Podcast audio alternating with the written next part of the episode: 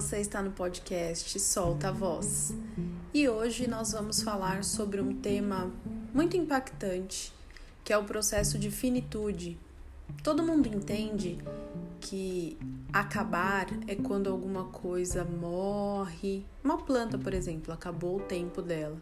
Quando alguém vai embora. Mas o nosso processo de finitude, ele acontece em outros tantos momentos.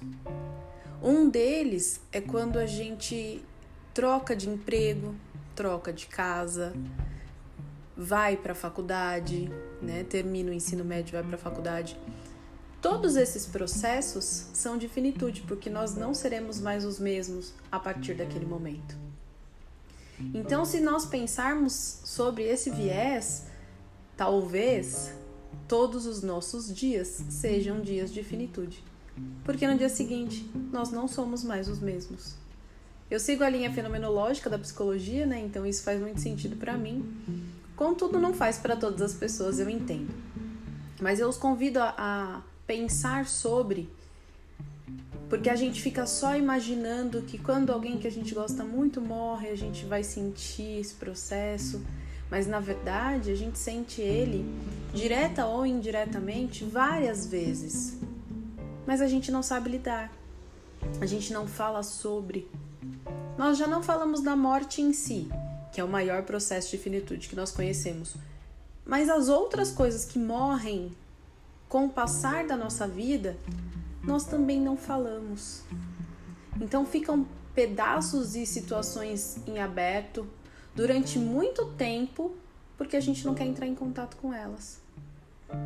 Quando a gente sai de um emprego, por exemplo, que a gente ia super bem e de repente acabou, fica um pedaço de nós lá. E a gente vai ter que se reconstruir. Quando a gente sai do ensino médio e vai para a faculdade, é uma coisa tão nova que de novo a gente tem que se reconstruir. Quando a gente muda de casa, a gente deixa quem a gente era naquela casa para ser uma nova pessoa numa nova casa. Então pense: quantas finitudes você já viveu? Quantas finitudes você já passou e não se deu conta? Será que você finalizou todas elas? Será que você deu tchau? Será que você pegou o seu objeto transicional e deixou ele de lado? Um cobertorzinho, uma chupeta, um ursinho? Deixou seus amigos, os seus diários? Deixou suas músicas? Para ser uma nova pessoa a partir do momento em que você, querendo ou não, teve que viver?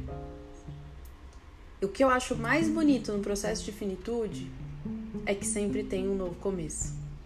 Um novo começo para a gente repensar, um novo começo para a gente rever alguns conceitos, talvez não mudar, porque não queremos ou porque não sabemos como, talvez sermos pessoas diferentes mas é importante que a gente entenda que houve um fim para existir um novo começo. Se a gente não consegue perceber isso, a gente não vai mudar, a gente não vai transformar. O processo de metamorfose, como diz, é ambulante e é mesmo. Porque nós todos os dias deixamos de ser ou seremos outras pessoas a partir de uma situação que muitas vezes não nos cabe. Nós não dominamos, nós não decidimos, mas temos que lidar com elas. O processo de finitude é importante em todos os sentidos. Quando você deixa a casa dos seus pais e vai morar sozinho, ou casar, qualquer outra coisa que você faça pela sua vida, esse processo é seu. Acabou aquela pessoa ali, mas nasceu uma outra pessoa. Quando você tem um relacionamento e se separa, você deixa de ser aquele ser e passa a ser um outro ser. O que eu entendo e penso sobre é que toda vez que nós passamos a ser um novo, a gente tem a possibilidade de ser um novo melhor. Um novo com inteligência emocional, um novo amadurecido, um novo que se predispõe a ser. Mas a gente só sabe se a gente entende. Então, pense um pouco sobre as suas finitudes, para pensar também sobre os seus renascimentos. Eles fazem muita diferença na sua vida. Chegamos ao fim de mais um podcast, de mais um Solta Voz. Espero que você goste, compartilhe com seus amigos e até a próxima.